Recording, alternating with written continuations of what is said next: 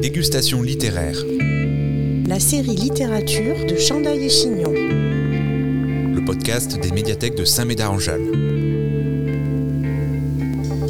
Beata Oumoubiei Mérès, écrivaine, évoque son livre Consolé, autrement édition, avec Véronique Morel-Muraour, enseignante en Cagne pour les dégustations littéraires des médiathèques de Saint-Médard-en-Jalles.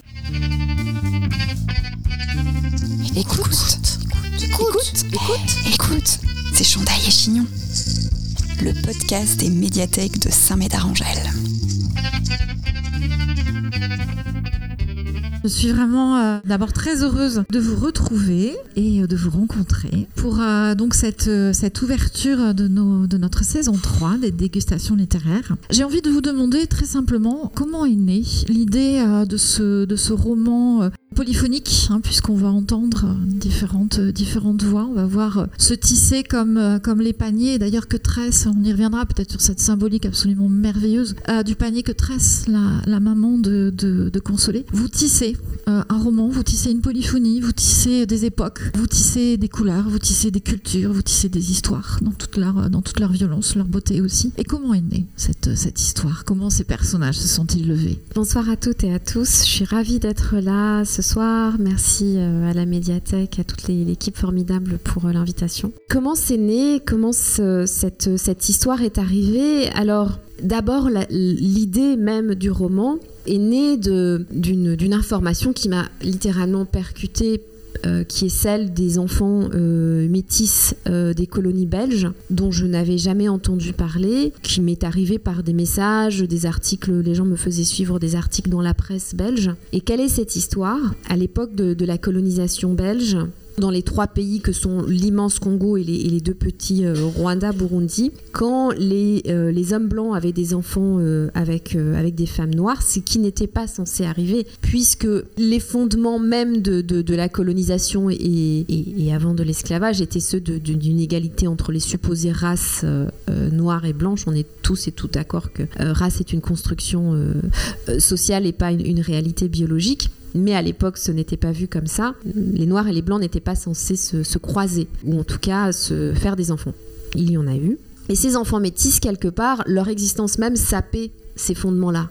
Donc il fallait les retirer quelque part de, la société. Et euh, ce, qui, ce qui a été mis en place par l'administration coloniale, euh, avec une collaboration très active de l'Église catholique, c'était de les retirer euh, dès que possible à leur maman noire, puisque souvent les pères n'étaient plus là, et de les mettre dans des institutions où ils étaient élevés d'abord euh, par des religieuses, et puis les garçons à un moment donné partaient chez les, frères ou, les, prêtres, qu'on appelait des instituts pour enfants mulâtres parce que on les appelait des mulâtres. Et ce mot-là, d'ailleurs, je le mets euh, en introduction, donc la définition du Larousse. Euh, le fait qu'on ait choisi ce mot-là pour désigner ces enfants dit bien comment on les voyait, puisque mulâtre vient de mulet, qui est ce croisement contre nature entre euh, jument et âne donc c'était des enfants considérés comme contre nature. Et euh, il se fait qu'un de ces instituts était à quelques kilomètres euh, dans une petite ville pas très loin de là où je suis née, où j'ai grandi au Rwanda. Je n'en avais jamais entendu parler. Euh, et donc je, n'ai appris leur existence que vers 2017, 2018, 2019, quand ça a fait la, une de, la presse belge. Au moment de l'indépendance, alors dans les autres instituts, les colons ont dit bon bah vous voulez plus de nous, on s'en va, puis bon les enfants, bah, retrouvez vos mères, sachant que certains ne les avaient pas vus depuis très très longtemps. Donc ça a été un abandon assez brutal. Et euh, il se fait que celui de Savé, donc qui est proche de là où j'ai grandi, la, mère supérieure, euh, c'était vraiment une, religieuse missionnaire dans, toute sa splendeur. Et, moi, j'aime bien aussi montrer que c'est pas tout, tout, blanc et tout noir. C'était ses enfants et elle s'est vraiment fait un point d'honneur. Elle s'est dit, je vais pas les abandonner. Sous-entendu, je vais pas les abandonner aux nègres parce que je sais pas ce qu'ils vont en faire. Et donc ils sont, je les ai occidentalisés parce qu'ils les élevaient à l'occident. Pas vraiment, euh, ils étaient pas complètement comme les occidentaux, mais ils étaient au supérieur noir. Et elle s'est arrangée pour que l'administration belge qui voulait les abandonner les rapatrie en Belgique. Comment elle a fait? Elle a fait un petit chantage. Elle est allée voir euh, l'administrateur euh, principal elle a dit je veux des places dans, le, dans la Sabena. Il a dit bah, hors de question, on n'en veut plus de ses enfants. Et là, elle lui a dit mais en fait, je connais les pères de ses enfants et je sais que certains, c'est le, le, baron Vander machin, c'est des, des, gens qui viennent de grandes familles. Si demain je publie dans la, dans la presse belge la liste des, des, des hommes euh, belges de grandes familles qui ont eu des petits-enfants avec des négresses, parce que c'est comme ça qu'ils parlaient, ça va faire scandale. Alors Fissa, il lui a trouvé des places dans, dans l'avion. Et ces enfants, plusieurs centaines, sont arrivés en Belgique avec des destins euh, plus ou moins euh, euh, durs, c'est-à-dire que les plus petits ont été adoptés dans des familles belges, essentiellement des familles flamandes, donc c'était des enfants qui étaient nés dans une langue, le Kinyarwanda, ensuite passés au français chez les religieuses et, enfin arrivés dans le flamand en l'espace de, je sais pas, 5, 6, 10 ans. Et puis les plus âgés qui n'étaient pas adoptables euh, ont été un peu ballottés d'institutions religieuses en institutions religieuses et, ont fait leur vie tant bien que mal, sans vraiment de reconnaissance. On leur a pas donné la nationalité belge, donc ils ont dû l'acquérir euh, très difficilement au bout de plusieurs années.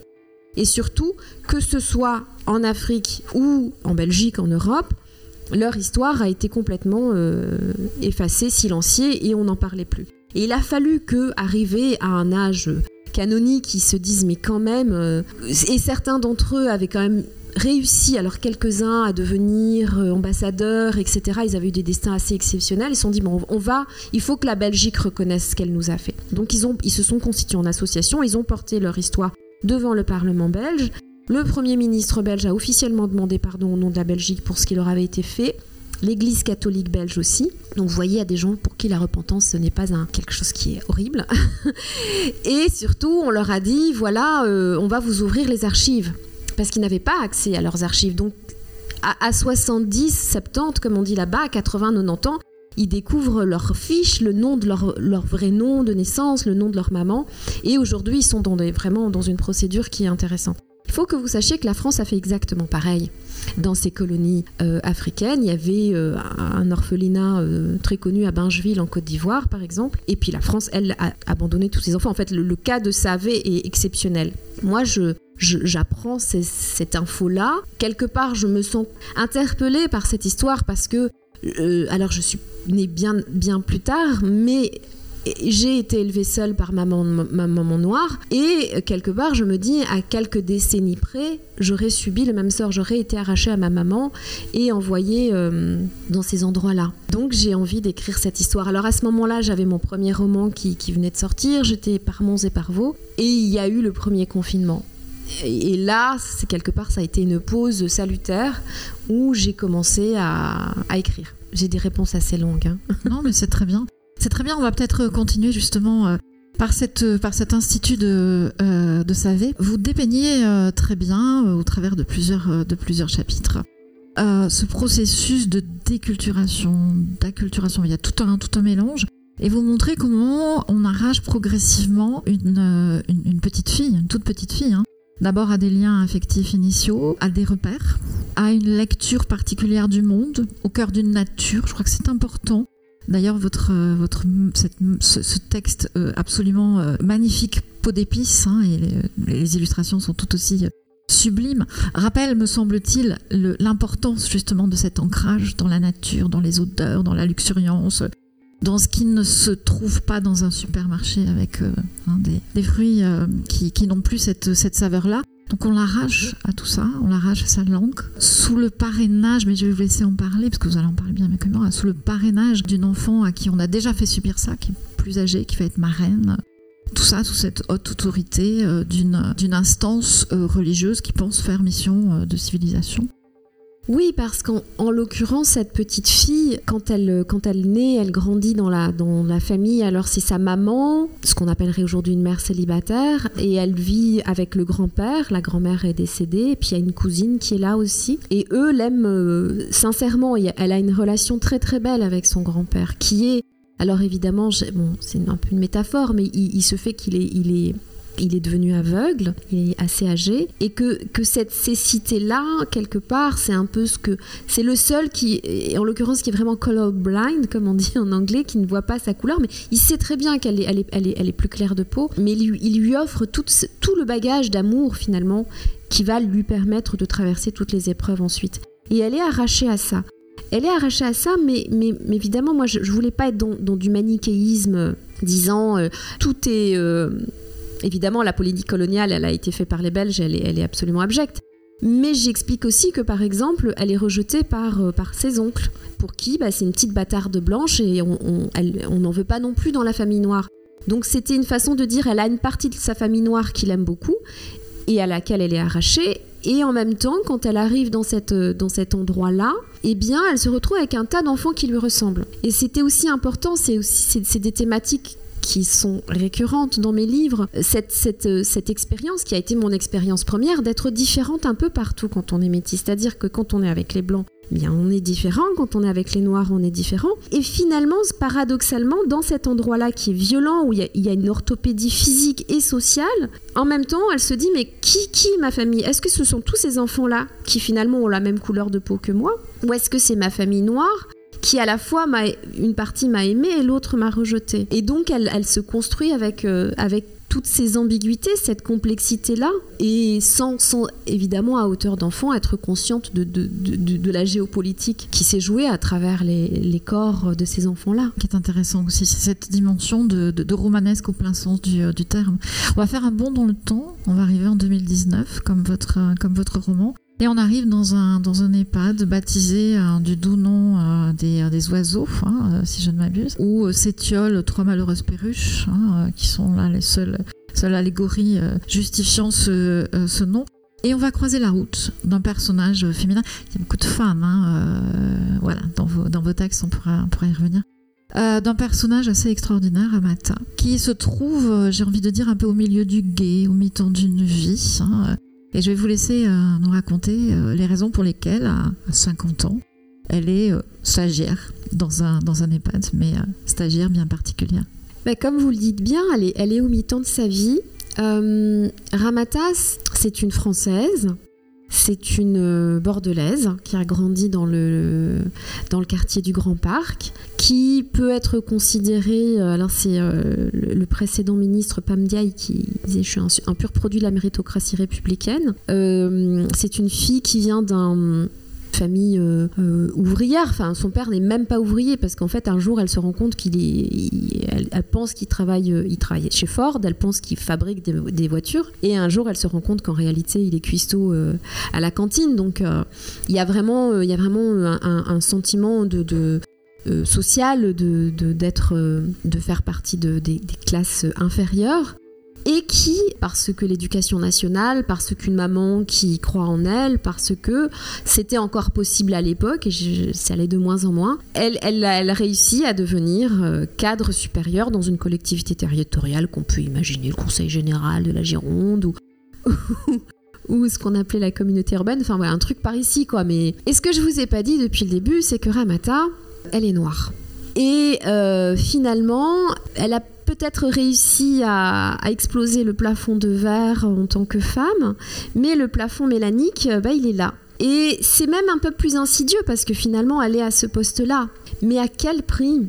Et pour elle, c'est au prix de s'être mis des œillères et d'avoir voulu croire que les gens ne voyaient pas qu'elle était noire. Et d'avoir voulu croire qu'elle pouvait être comme tout le monde.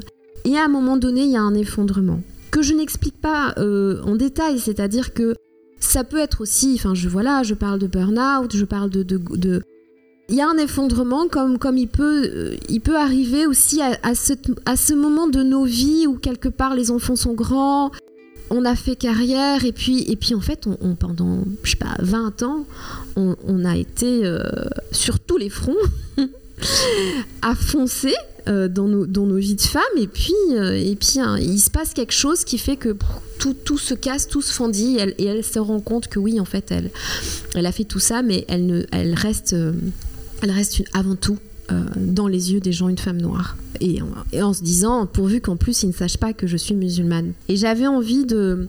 Quelque part, il y avait cette histoire de, de, de, l'histoire coloniale à travers le personnage de Consolé. Et j'avais envie de, de mettre en résonance euh, l'histoire coloniale et l'histoire postcoloniale qui est celle de Ramata, puisque c'est une. Elle est arrivée toute petite dans le cadre d'un regroupement familial avec un père qui était venu travailler en usine à Bordeaux depuis le Sénégal et puis qui, euh, bah, qui est resté, comme beaucoup, alors qu'on ne s'attendait pas du tout à ce que, ou on, ne voulait pas euh, s'imaginer que, ces gens-là resteraient et qui est, qui est une Française. C'est pour ça que j'ai commencé en disant c'est une Française.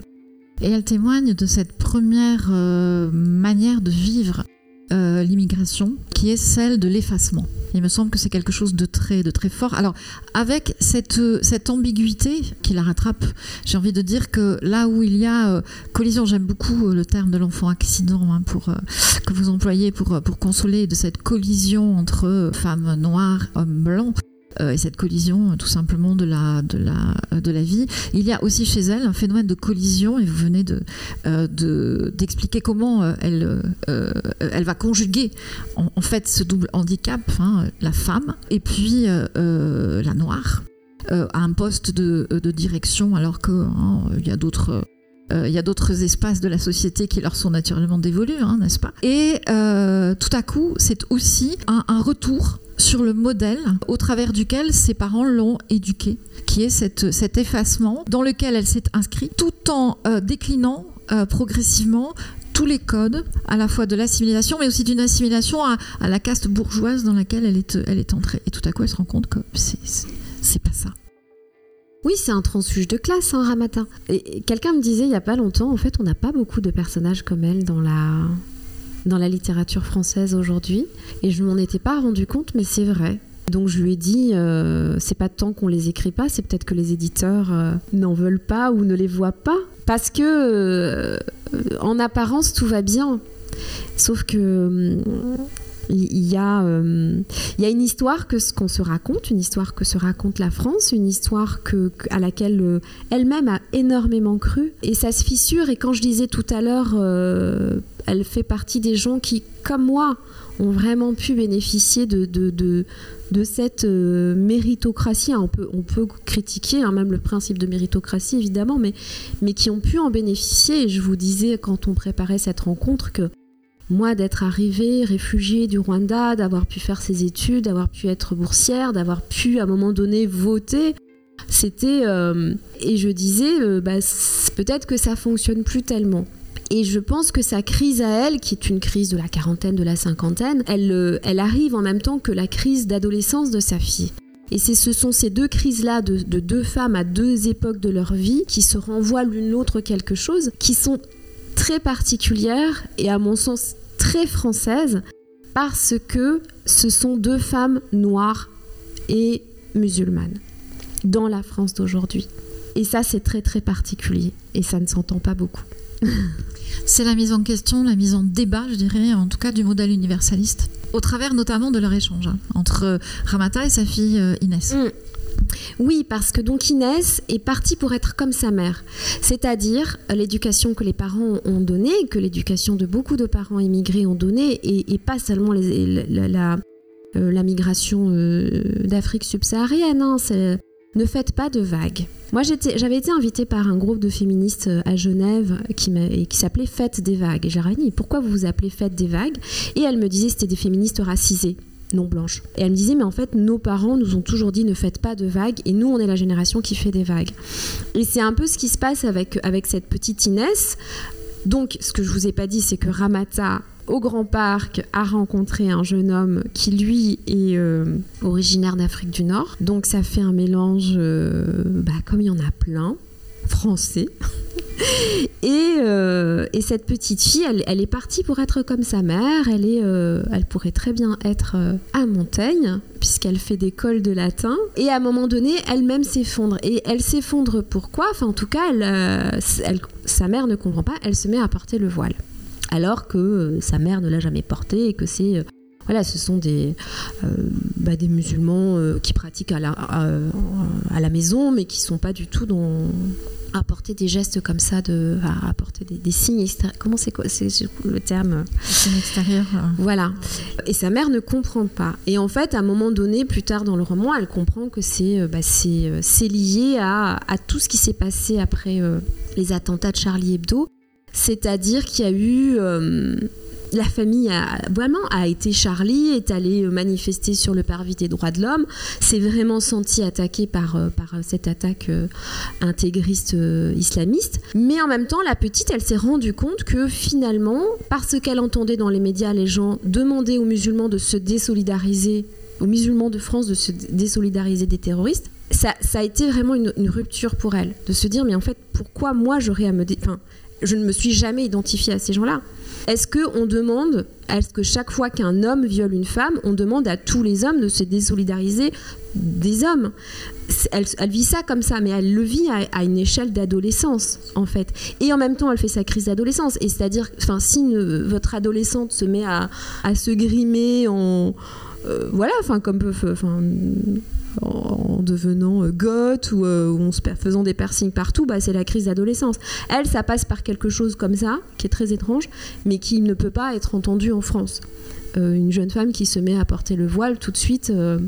ça, ça, réveille un tas de choses extrêmement, extrêmement violentes pour elle. Et donc c'est ce qui se joue entre ces deux femmes en crise qui était intéressant parce que je voulais, encore une fois, questionner sur le très long terme euh, l'expérience coloniale et post-coloniale dont des corps de femmes entre, entre ici et là-bas. Le corps de la femme est souvent, euh, est trop souvent hein, euh, l'objet de toutes les... C'est trop court, c'est trop long, c'est trop ci, c'est trop ça. Toutes les, de, de, tous les interdits, de toutes les, de toutes les politiques. Histoire donc de mémoire, d'appartenance, d'interrogation, de débat.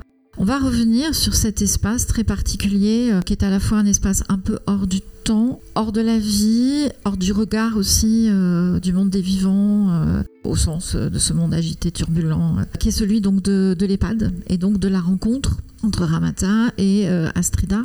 Avec effectivement un parcours, alors on va pas tout révéler parce que là ici tout le monde n'a pas lu le texte et il faut lire ce roman, mais simplement donner quelques clés pour entrer effectivement dans le choix de cet archipel, que je vais appeler un peu l'archipel de l'amnésie, où il faut arracher le temps encore de quelques, de quelques instants trop courts, ces, euh, ces patients qui, euh, qui se laissent glisser euh, de l'autre côté, mais les arracher à cette, à cette amnésie, faire revivre encore l'espace de quelques instants merveilleux, les souvenirs, la mémoire.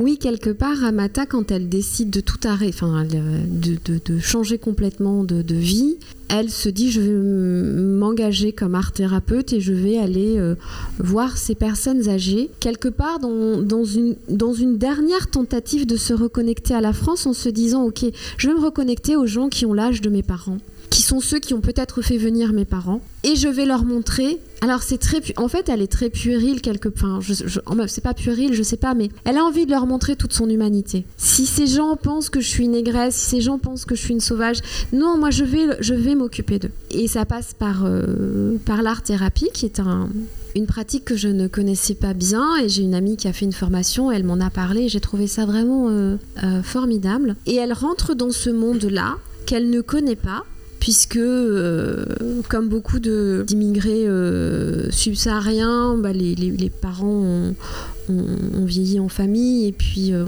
en l'occurrence, en plus, son père étant s'est tué à la tâche, comme beaucoup, donc il n'a pas vraiment eu de retraite ni de, de, de vieil âge. Elle rentre dans ce monde-là et elle le découvre. Et moi, ça a été aussi une vraie découverte.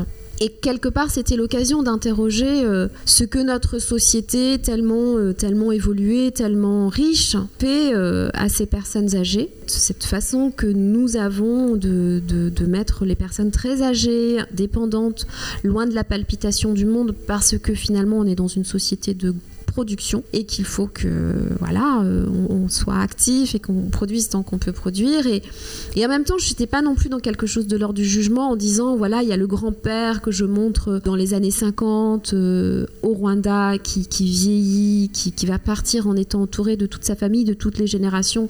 Et ici on est dans quelque chose de, de très dur. C'est un EHPAD qui est, alors c'était avant, euh, avant la, crise, enfin le, le, scandale Orpea, quand je suis allée, euh, quand j'ai écrit, c'est un EHPAD où il y a des professionnels qui font vraiment de leur mieux, où il y a encore un peu de moyens, même s'ils sont tous pressurisés par le temps, mais c'est pas un lieu, j'ai pas décrit un lieu absolument horrible, mais j'avais envie, voilà, d'interroger de, de, quelque part ces sociétés la société du Rwanda des années 50, la société de la France d'aujourd'hui, dans la façon dont elle traite les personnes les plus fragiles, c'est-à-dire la petite enfance et le grand âge. Avec euh, d'un côté, ben, c'était normal dans les années 50, dans l'époque coloniale, d'arracher des enfants à leur euh, à leurs parents et de les mettre dans des orphelinats alors que leurs parents étaient vivants. Et c'est normal d'enlever euh, les personnes très âgées loin du monde pour les mettre tous ensemble dans un endroit et, donc quelque part euh, ne plus être dans la vie quoi. Et en même temps, dans cet endroit-là, ces deux femmes vont se rencontrer. Et quelque part, c'est dans cet endroit-là qui, pour moi, est très symptomatique de, notre société aujourd'hui, que euh, le passé et le présent vont se rencontrer à travers l'art. Je pense qu'on peut revenir aussi euh, sur, ce, sur cette dimension importante de ce que l'art permet. Et j'ai envie de vous demander euh, ce que la littérature permet justement pour vous. J'avais entendu une fois, c'était euh, Lydie Salver qui lisait un texte. Vous savez, c'était sur France Inter. Et elle disait que, que, peut la littérature devant un enfant qui meurt, devant personne qui est supplicié, ben, pas grand-chose en fait. Euh, je pense néanmoins que, la littérature permet de, raconter le passé, de raconter, de comprendre le présent à l'aune du passé. Vous allez me dire, les livres d'histoire le font très bien. La raison pour laquelle moi j'ai commencé à écrire à 30 ans passés, c'est que je, je venais d'un monde et je venais d'une histoire qui était peu connue, ou en tout cas euh, mal racontée ou peu racontée, et surtout qui était une histoire lointaine. C'était quelque chose, je parle du génocide contre les Tutsis du Rwanda, qui, s'était passé euh, là-bas, dans cet endroit où on s'entretue depuis la nuit des temps, etc. Moi, j'étais en France et j'avais envie que, que les gens comprennent que cette histoire, c'était aussi leur histoire, que c'était un crime contre l'humanité, ça concerne tout le monde. Et je suis rentrée dans la littérature et notamment dans la fiction parce que c'était une façon pour moi de faire en sorte que le lecteur et la lectrice, où qu'il soit dans le monde, puissent s'identifier au personnage et donc réduire ces espaces-là, qui sont des espaces qui font que ce qui se passe ailleurs ne, ne me concerne pas. Et quelque part, dans ce roman, c'est encore une fois cette façon de, faire en sorte que je, tisse, comme vous disiez, ces liens-là entre le passé et le présent, entre là-bas et ici, pour montrer que finalement, euh, c'est notre histoire, c'est notre histoire humaine. Et quand par la littérature, par la langue, par la poésie, on arrive à faire en sorte que euh, les gens se disent mais, mais ça me parle, ça, parle de moi, eh bien je pense que le, c'est ça que peut la littérature. Ce n'est pas grand-chose, mais euh, à l'heure euh, où, on a tellement de, discours qui disent que l'autre c'est pas nous et qu'il et faut s'en méfier et qu'il faut s'en éloigner, eh bien ce n'est pas rien. Ce n'est pas par hasard d'ailleurs qu'à chaque fois qu'un régime totalitaire arrive au pouvoir, il essaye de, bannir ou de, de, détruire les, livres. Euh, ces livres-là qui font que justement on comprend que... qui dit notre humanité commune quelque part régulièrement quand je quand je enfin ça fait ça fait un an que je présente ce livre euh, dans toute la France et, et à chaque fois j'ai quelqu'un qui vient me voir pour me dire euh, pour me témoigner du fait que alors on n'en a pas encore parlé mais l'histoire de la perte de la langue apprise, de la, maladie, des maladies neurogénératives, notamment la maladie d'Alzheimer, qui fait qu'on oublie les langues apprises, eh bien c'est quelque chose qui est arrivé dans leur famille. Mais ça peut être aussi bien le grand-oncle qui parlait euh, alsacien que la tante qui parlait euh, portugais ou euh, le père qui est sur son lit de mort à parler à ses enfants en espagnol et les enfants ne l'ont pas compris. Et les histoires de, de, voilà d'enfants arrachés à leur maman, de, de, mères qui, qui doivent faire face au monde qui les juge pour cet enfant, bah ça, ça parle à plein de gens. Je crois qu'on peut creuser justement ce sillon de la, de la langue, parce que je sais que vous en parlez fort bien, vous l'écrivez aussi euh, fort bien. On peut revenir justement sur cette, euh, sur cette question euh, d'une mémoire donc immédiate, celle de la langue effectivement apprise qui s'efface à l'occasion d'une maladie neurovégétative, et remonte, s'impose la langue, la langue première, celle dans laquelle eh bien, le premier contact au monde s'est fait. Oui, alors ça c'est euh, de la même façon que, l'histoire des métis euh, de la colonisation belge, c'est un, fait dont j'ignorais tout et c'est euh, le meilleur ami, l'ami d'enfance de mon mari qui travaille en EHPAD côté de Narbonne et qui, nous a raconté comme ça que bah, dans, l'EHPAD où il est, il y a beaucoup de, personnes qui sont arrivées d'Espagne pour travailler et qui sont Et ils disaient, bah, il y en a pas mal qui ne parlent plus français. Et en fait, on leur on discute avec eux, avec le peu d'espagnol qu'on a appris au collège. Et là, je me suis dit, mon Dieu, mais ça va m'arriver aussi. Encore une fois, enfin c'est, je suis rentrée dans cette histoire aussi parce que parce que je savais que moi ma langue maternelle qui est le Kinyarwanda, ben, je ne l'ai pas euh, apprise à mes enfants et euh, je me suis dit, j'ai déjà en plus pas mal de problèmes de mémoire mais qui sont liés à autre chose, mais je me suis dit mais ça va, il va arriver un jour où mes enfants ne me comprendront plus. Et, euh, et donc j'ai commencé à, faire des petites recherches sur internet. Et je me suis rendu compte que c'était une réalité, c'est-à-dire que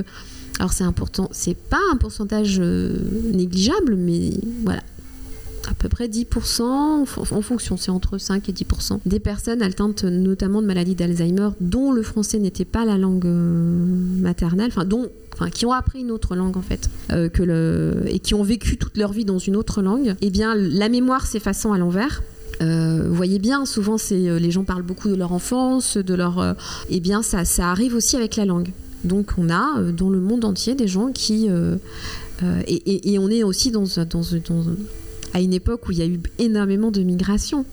Donc il y a beaucoup beaucoup de gens qui ne vivent pas dans la langue dans laquelle ils, ils ont grandi ou ils ont été élevés au début. Alors normalement, le fait d'être bilingue, trilingue, protège de l'arrivée d'Alzheimer.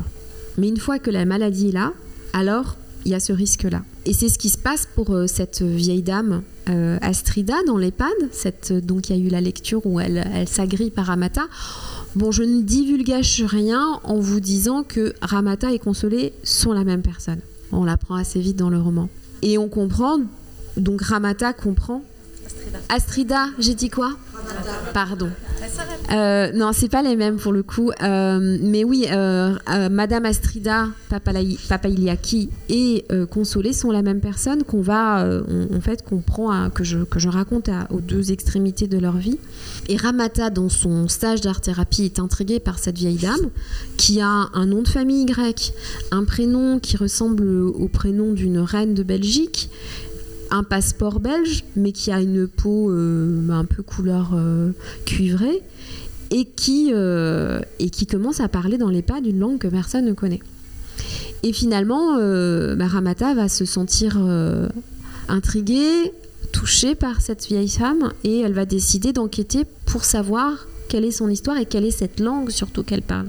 Et pour moi, c'est quand j'ai pris conscience de cette réalité, je me suis dit, mais, mais comment se fait-il qu'on ne fasse rien finalement? Parce que je me suis rendu compte. Alors, il y a une seule chercheuse que j'ai trouvée en France qui a travaillé sur le sujet, elle-même parce qu'en fait, sa grand-mère s'est mise à parler arabe et qu'elle s'est dit, elle était linguiste, elle s'est dit, je vais aller travailler sur ce sujet-là, mais sinon, il n'y a rien en France. Alors que dans des pays euh, comme euh, la Belgique, les Pays-Bas, euh, le Canada, il y a vraiment des programmes Alzheimer qui tiennent compte des différentes origines des personnes. Et là aussi, c'est l'universalisme à la française. C'est une magnifique idée, l'universalisme. Mais si universaliste, ça veut dire qui euh, se conforme uniquement à tel type de personne, c'est-à-dire plutôt un homme blanc, euh, bourgeois, ou en tout cas qui, est français depuis euh, cinq générations, bah, il y a plein de gens qui ne vont pas se retrouver. Et effectivement, moi, j'ai des gens qui viennent me dire, mes parents venus d'Italie, de Pologne euh, ou d'Afrique du Nord, eh ben, il y a eu cette, réalité-là et on a dû la gérer du mieux qu'on a pu. Parce que ça a été aussi une époque où on n'apprenait pas la langue aux enfants. Parce que pour être vraiment français, eh bien, euh, et j'ai régulièrement des, dames à la retraite qui me disent ben voilà, ça y est, maintenant j'ai le temps, je, me suis mise à l'italien parce que mon père ne l'a jamais appris et ça a été une grande frustration et, et je ne l'ai pas compris vers la fin. Dégustation littéraire série littérature de Chandaille et Chignon.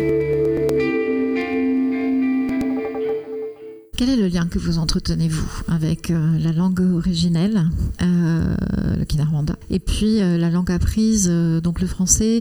Français belge, je crois, hein, euh, petite, français de France ensuite, qui vous, euh, ce qui vous permet d'ailleurs, euh, je pense, une, complexité, davantage de complexité quant à la, quant à la francophonie, sans aucun doute. Mais quelle, est, quelle est la relation? Et la relation même, je dirais, à la fois de représentation du monde et d'écriture du monde. C'est une vraie chance hein, d'avoir plusieurs langues. c'est une richesse. Je je suis aussi métisse de langue. Alors le Kinyarwanda, c'est la langue euh, la première, c'est la langue, euh, c'est la langue du ventre, c'est la langue du cœur, c'est celle dans laquelle j'ai appris à nommer le monde. C'est celle qui, comme pour beaucoup de personnes, va sortir euh, peut-être dans des moments de d'émotions plus intenses, mais finalement j'ai appris le français très tôt. à l'école maternelle, puisque j'étais dans une école internationale au Rwanda. Et aujourd'hui, je peux dire que je vis à 90% en français parce que mon mari est un Français blanc de France, parce que mes enfants ne parlent que le français. Euh, et donc je parle le Kinyarwanda avec euh, le peu de familles rwandaises que j'ai euh, ici ou, au Rwanda. Par contre, le Kinyarwanda est très présent dans, mon imaginaire et dans ma langue française. Je, je nourris mon français de Kinyarwanda. Mon premier livre, qui est un recueil de nouvelles, s'appelle Ejo j'ai donné un titre en Kinyarwanda à mon, à mon livre parce que dans notre langue, alors il faut savoir qu'au Rwanda, on a une seule langue pour tout le pays. C'est pas euh, comme dans beaucoup de pays africains qui avaient été euh, un peu créés de toutes pièces par la colonisation et où on avait mis plusieurs peuples avec plusieurs, langues différentes euh, ensemble. Nous, on a la même langue. Et dans notre langue, dans le Kinyarwanda, c'est le même mot pour dire hier et demain. Et mon premier recueil de nouvelles parlait à la fois du passé et, du, et de l'avant et de l'après-génocide donc je me suis dit, mais si j'ai si un mot parfait dans ma langue, pourquoi ne pas le garder euh, Et c'est plutôt heureux. Le français. Alors aujourd'hui, justement, j'avais des questions. J'ai une, dame de, Radio France Internationale qui, voulait que je me parle de mon rapport au français parce qu'il y a le musée de Villers-Cotterêts de la langue française qui, ouvre euh, incessamment sous peu. Et, j'avais écrit un texte, on m'avait demandé d'écrire un texte pour ça, et, j'expliquais que il se fait que quand je suis allée dans cette école belge, j'ai eu une maîtresse, la, personne qui m'a appris le français euh, était française dans une école belge, donc c'était déjà une anomalie. Moi, je fais de plein d'anomalies. Si vous me voyez. Euh, et elle s'appelle Madame Sauvé. Et pendant le génocide, quand les tueurs sont arrivés pour nous tuer avec ma maman, ils ont vu ma couleur de peau, ils ont dit ah il y a une blanche, mais euh, bah, la carte d'identité de ma mère disait qu'on on était toutes six, donc il fallait nous tuer. Et je me suis servi à la fois de cette couleur de peau, mais surtout du français, pour me faire passer pour une française. Et je leur ai dit, euh, j'ai fait comme si je ne parlais pas mal, j'ai fait semblant de ne pas parler ma langue alors que je comprenais tout ce qu'ils disaient. Et j'ai demandé à ma mère de traduire alors que, on était entouré de, machettes et de coutelas. Hein. Du haut de mes 15 ans, euh, j'ai dit à ma mère, mais qu'est-ce qu'ils disent? Et je leur ai dit, mais moi je suis française. C'est pas vrai. J'étais pas du tout française, j'étais rwandaise, mon père était polonais. Mais je parlais couramment le français. Et finalement, cette langue m'a sauvée. Alors elle m'a sauvée euh, parce que je leur ai dit, mais les Français sont vos amis, Mitterrand vous soutient. Si vous me tuez, il va pas être content, il va arrêter de vous soutenir. Donc, vous voyez, c'est pas trop à l'honneur de la France, mais en l'occurrence, le Français m'a sauvé. Et c'est beaucoup plus tard, quand je me suis dit, mais je suis devenue écrivaine, il faudrait que je retrouve ma maîtresse pour lui dire que c'est. Elle m'a appris le français à lire, à écrire, que j'aille la remercier. Et je me suis dit, mais en fait, elle s'appelle Madame Sauvé. C'est incroyable. Donc voilà, enfin, mon rapport aux langues est quand même très, très. Euh, il y avait quelqu'un qui m'avait dit que quand on parlait avec, euh, avec vous, on, était comme sur le divan d'un. en général, c'est preuve de, de, de, de, bon euh, animatrice et mais, voilà mon rapport aux langues, quoi. Donc c'est vrai que c'est une thématique qui, qui, ressurgit, euh, enfin, en tout cas qui est très présente et je m'interroge sur, euh, sur, ce que, sur ce que les langues permettent. Et le français, en l'occurrence, euh, que j'ai appris avec les Belges, ce qui me donne quand même une certaine liberté. C'est pas la même chose d'apprendre le français avec, avec les Français qui, qui vous mettent l'académie là-haut et les Belges sont un peu plus. Euh, enfin, mon premier texte, c'est toujours important pour moi de dire d'où je parle. Donc, ce premier texte, Ejo, j'ai mis en introduction ces mots-là. Je disais j'ai appris le français avec les Belges et l'anglais avec les Canadiens, ce qui m'a toujours donné l'impression de parler une langue de seconde main. Et je disais que moi j'aime beaucoup les vêtements de fripe parce qu'on est, euh, est à l'aise dedans, on n'a pas peur de les abîmer, on n'est pas engoncé comme ça dans un corset qui est euh, la, France. Euh, et c'est vrai que que peut-être que j'aurais tellement eu euh, une sorte de, sentiment d'illégitimité si ça avait été euh, si, mon entrée dans le français avait été celui d'une certaine idée de la France. Mais vous avez justement un style, euh, un style extraordinaire, un style qui est capable de croiser la poésie et le, comment dirais-je, l'adhésion immédiate à un instant. Il y a plusieurs styles qui se croisent là. Euh, il y a les évocations poétiques du monde de, de Consolé. D'ailleurs, euh, son grand-père lui demande effectivement hein, de, raconter et de lui, dire. Est-ce que je peux, vous dire que ce, grand-père me fait penser à ces devins d'autrefois qui étaient, euh, qui étaient aveugles et qui justement échappaient à la loi des apparences et, voyaient mieux que les autres dans le secret du cœur ce qui est, une forme de vérité dans toute sa, dans toute sa complexité. Donc il y a cette poésie et puis il y a euh, ce, ce langage qui peut être par moments extrêmement percutant, extrêmement celui de Ramata au contact de cette situation, euh, de femmes en burn-out, de femmes niées par, par une certaine forme de société, puis de cette femme croisant d'autres parcours comme celui de, Claude. Je, dirais que vous, vous, glissez euh, dans différentes peaux où il y a quelque chose qui, surgit, puis qui anime l'imaginaire, la main, et puis des styles s'adaptent aux, aux différents personnages et à leur situation. Merci. Euh, bah, c'est euh, ce qui était recherché en, en, en, effet. Trouver la langue de chaque, de chaque personne, c'était important pour moi de, de, vraiment euh, puisque consoler, on l'apprend dans la petite enfance et c'est toujours compliqué, je trouve, d'écrire à hauteur d'enfant et d'écrire juste. Euh, c'est pour ça qu'elle est racontée à la troisième personne. Et vraiment aussi pendant le confinement, pendant que j'écrivais, on avait nos enfants à la maison et, le petit, euh, bah, il était en grande section. Hein. Et c'était de voir qu'à cet âge-là, ça se passe beaucoup par les sens finalement. Euh, et toutes les petites bêtes de la maison, enfin tout ce qui tout ce qui finalement euh, l'émerveille, le, le, le, et, et, cette scène où, la petite consolée décrit à son, à son grand-père, euh, vous savez, les poussières dans, dans, un, dans la lumière comme ça, bah, c'est ce que c'est Chamoiseau qui disait les, les, primes et merveilles. Ce qui se joue à cet, à cet endroit-là était important. Et je pense, je suis convaincue que mais vous me direz, hein, c'est vous la psy euh, dans, dans la soirée. Je, je, suis convaincue que ce qui se joue dans ces années-là, les premières années, peut, si c'est beau, s'il y a de la beauté, nous porter toute la vie, quelles que soient les épreuves que qu'on aura à, à traverser ensuite. Et l'écriture fait remonter ce que vous avez parfois oublié? Je ne sais pas. J'ai oublié beaucoup, mais plus récemment en fait. Mais ça, il faut, vous pouvez demander à mon mari qui est là. C'est mon je l'appelle mon disque dur. Parce que pardon hein, mais j'ai été insomniaque pendant 10 ans.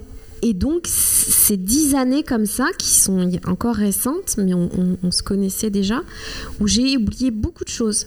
Mais je suis assez surprise et je enfin je sais que la France dort mal donc je pense que je suis pas la seule. Aller à la clinique du sommeil ils sont super. Ils m'ont beaucoup aidé moi ça y est je redors. Mais mais par contre les souvenirs d'alors sont vraiment présents. J'ai pas l'impression de les avoir oubliés je sais pas si c'est l'écriture qui les fait euh, qui les fait revenir. Dans un des exercices euh, artistiques que propose un Ramata aux personnes de, de l'EHPAD, il y a un moment extrêmement intéressant et je me dis que c'est aussi une forme d'allégorie de la littérature, de l'écriture. Ce moment où on choisit une couleur, on la jette dans l'eau, on regarde sa dispersion, ce qui remonte, et les souvenirs remontent. Et je me dis que le geste, l'écriture, le mot, fait que les images adviennent comme ces euh, couleurs qui remontent. Oui, c'est mon amie Isabelle Canor, qui est art thérapeute à Bordeaux, qui m'a décrit euh, cet exercice qu'elle faisait avec euh, certains, certaines de ses patients, de mettre de l'encre euh, dans un grand vase d'eau transparent et de voir euh, cette dilution se balayer quelque part de la peinture. Et j'ai trouvé ça euh, très beau. Effectivement, la littérature peut faire ça. Les histoires qu'on se raconte peuvent faire ça. Je sais pas si c'est un exercice que je vis moi quand j'écris, parce que quand j'écris, j'ai un plan assez précis. Je suis, je suis restée un peu scolaire.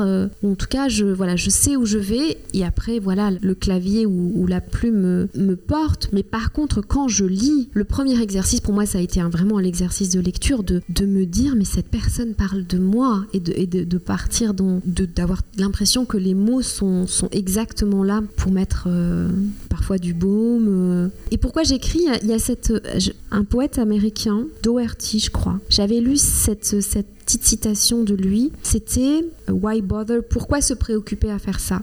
Pourquoi se préoccuper à écrire? Pourquoi s'embêter à écrire? Il disait Parce que quelque part, là, dans le monde, il y a quelqu'un dont le chagrin a la forme exacte de vos mots. Et quelque part, moi j'ai eu ça avec la littérature. J'ai rencontré des livres qui mettaient exactement les mots sur ce que je vivais que je ne savais pas forcément expliquer ou analyser, que ce soit euh, l'expérience de, survivre à un génocide quand j'ai commencé à lire les auteurs survivants de la Shoah, ou que ce soit l'expérience d'avoir été blanche en Afrique et de me retrouver noire en Europe, et de pas comprendre qu'est-ce que ça voulait dire être noire dans le regard des gens, et de lire des auteurs afro-caribéens, et de me dire, mais tiens, ce qu'elle dit là, ça, ça met des mots sur... Euh, et c'est vraiment cette, euh, ce cadeau de, de se sentir moins seul les histoires. Que ce soit des histoires écrites, des séries, de... Enfin, je sais, je sais pas, je, je, je, prêche pas uniquement pour ma chapelle. Mais à la, base, de toute façon, l'être humain est, fondamentalement un être qui a besoin qu'on se raconte des histoires, qu'on se raconte euh, ce qu'on traverse et que quelqu'un mette des mots dessus. On confrontait hein, tout à l'heure à différentes façons d'aborder la, d'aborder la littérature. Est-ce que vous pensez qu'il y a une façon euh, beaucoup plus propre aux femmes d'aborder à la fois la complexité du monde et puis euh, cette forme d'empathie qui peut être euh, profondément douloureuse, hein, mais d'empathie avec l'autre, les autres. Je suis pas essentialiste. Je pense que ce qui nous différencie en tant qu'hommes et femmes en dehors de, de, nos corps, ça va être vraiment beaucoup une question d'éducation et de société. Je pense néanmoins que toutes les personnes qui ont grandi qui ont vécu en n'étant pas le centre du monde ou en n'étant pas la référence et en devant observer l'autre parce qu'on doit le servir, parce qu'on doit faire comme il demande, parce qu'on doit pas trop se faire remarquer par lui parce que sinon il va nous punir. Toute cette expérience d'être de ne pas être la personne qui a le pouvoir finalement et c'est bien évidemment ça a été très longtemps l'expérience des femmes mais ça peut être l'expérience de tout un tas d'autres personnes qui n'ont pas le pouvoir et qui donc doivent observer beaucoup parce que s'ils ne font pas attention, ils vont, ils vont être punis, ils vont être, ils vont être tués, ils vont être et ça, ça crée un regard qui est un regard d'attention. Maintenant, ce qu'il y a en plus, et ça aussi, c'est l'éducation des femmes, et ça c'est dans le monde entier, c'est que, que pendant longtemps, on a été éduqué à être là pour les autres, pour être dans le soin. Et c'est pas rien. Ramata, elle choisit un métier du soin. Enfin, c'est et donc on doit se préoccuper de ce dont l'autre a besoin, que ça soit l'enfant, euh, le mari, enfin toute la famille. Et ça, c'est une couche supérieure. C'est une, une, couche en plus d'être dans l'observation de, de l'autre. Mais ça change je pense voilà enfin c'est vraiment c'est pas c'est pas une question uniquement de femmes c'est une question de on est différent de, de ce qui est présenté comme étant le beau le bien la référence on est homosexuel, on est une femme, on n'est euh, pas blanc dans une société dominée par les blancs, ou on est de n'importe quelle euh, minorité ethnique dans une société dominée par une autre, on est handicapé, euh, enfin tout ça fait qu'on a, besoin pour survivre dans ce monde-là de développer un tas d'antennes et ça nous rend attentifs. Et celui qui est au centre, il est sans doute moins attentif. Et vous concevez euh, la littérature J'ai utilisé un masculin d'ailleurs, alors qu'en général je fais beaucoup d'inclusifs, donc euh, vous comprenez. Et euh, vous concevez la littérature comme un, territoire aussi de la, de la responsabilité. Il y a de grands débats hein, sur, la, sur la dimension de cette responsabilité que l'on peut avoir dans l'écriture, dans ce que l'on porte, dans ce que l'on dit, dans ce que l'on offre, ou pas Oui et non. Je m'explique. Oui, dans le sens où les livres qu'on met entre les mains de nos enfants sont très importants. Et si l'enfant ne grandit en ne voyant que des livres dans lesquels le héros principal est un petit garçon et maman fait la cuisine et papa lit le journal, ou euh, dans lequel il n'y a pas d'enfant qui a la même couleur de peau que lui ou que elle, ou qui va euh, te présenter l'Afrique comme, euh, enfin voilà, c'est Kirikou et puis il n'y a, pas, a pas de ville, il n'y a pas de... c'est les guerres et puis la pauvreté. Dès le départ, c'est l'imaginaire qu'on construit, c'est comment je vois le monde. Et ça passe par les livres, quand il y a des livres. Mais encore faut-il qu'il y ait des livres. Encore faut-il, enfin, je disais tout à l'heure, on ne se rend pas compte en, euh, en France de la chance qu'on a d'avoir des lieux comme ceux-là, qui sont euh, pratiquement gratuits ou gratuits, où on peut... Mais encore faut-il pousser la porte, encore faut-il savoir qu'on peut venir et se sentir légitime à venir. Donc les livres ont cette responsabilité dès le départ de raconter à l'enfant le monde dans lequel il ou elle va évoluer. Les livres ont une responsabilité dans le sens où un gars qui raconte euh, comment euh, il a des relations sexuelles avec des mineurs et que c'est super et qu'il est invité sur les plateaux de télé pendant des années, qu'il a des prix littéraires et que tout le monde trouve ça normal, c'est problématique.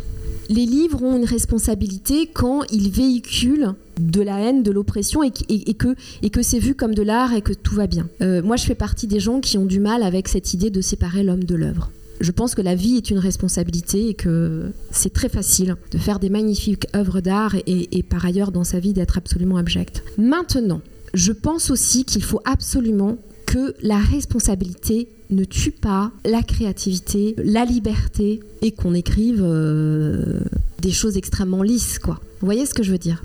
Et puis ensuite, autour du livre, il y a il y a des choses, c'est-à-dire un livre, c'est comment on l'accompagne, comment on le présente, comment un livre qui a des propos qui sont complètement passés, il ne s'agit pas de, de vider la moitié des bibliothèques, mais par contre peut-être de revoir la quatrième de couverture, peut-être de l'enseigner en expliquant pourquoi ce livre est problématique, mais en le resituant dans l'histoire. Et donc tout est dans la nuance en fait. Et tout est dans les moyens qu'on se donne pour euh, connaître l'histoire finalement. Et ne pas être dans une sorte de, de présent perpétuel. Comprendre qu'on puisse dire bah ça, euh, ça blesse des gens, on ne le supprime pas, mais on explique en quoi ça blesse des gens et pourquoi et quelle est l'histoire qu'il y a derrière. Donc il y a cette responsabilité, mais qui est, qui est autour du livre. Parce que le livre, il a été écrit à une époque, etc. Mais, mais par contre, de dire euh, ah mais on peut plus rien dire, on peut plus rien faire, alors que c'est pas. Enfin, moi je, je dis pas qu'il faut supprimer le livre, je dis accompagnons-le, expliquons aux enfants pourquoi bah, Tintin au Congo, euh, c'est problématique. Mais je dis pas qu'il faut euh, faire un bûcher euh, sur la place pour brûler tous les Tintins au Congo. Et surtout, faire en sorte qu'il y ait plein d'autres livres qui racontent autre chose du Congo que ce qui a été raconté par Hergé. Et pour ça, il faut que la littérature monde soit réellement une, littérature monde et qui est pas la littérature française, euh, le parangon et puis les autres, mais que tout le monde puisse avoir accès à tout ça. Donc il faut des livres, il faut des bibliothécaires, il faut des enseignantes et des enseignants qui accompagnent tout ça et il faut des, euh, des éditeurs et des éditrices qui accueillent des histoires comme les nôtres et qui ne me disent pas, comme une éditrice m'a dit euh, il n'y a pas très longtemps, euh, bah, il y a déjà une écrivaine rwandaise, Beata. Euh, donc en fait, il n'y a pas trop de place pour toi, quoi. C'est tout ça. Et c'est important qu'on se le dise, euh, qu'on en parle en bonne intelligence et, qu'on avance au lieu de se crisper ou de voilà ce qui se passe aux États-Unis. Enfin, on est tout le temps en train de dire ah mais regardez ce qui se passe aux États-Unis. C'est pas ce qui se passe en France. Il y a encore une belle marge de progression en France sans qu'on soit dans les crispations identitaires absolument horribles des États-Unis. Et c'est maintenant qu'il faut le faire. Je crois que vous êtes en train de le faire. Merci infiniment, Beata, merci beaucoup. Je crois que nous sortons un peu consolés de la violence, de la fureur. Merci. À bientôt.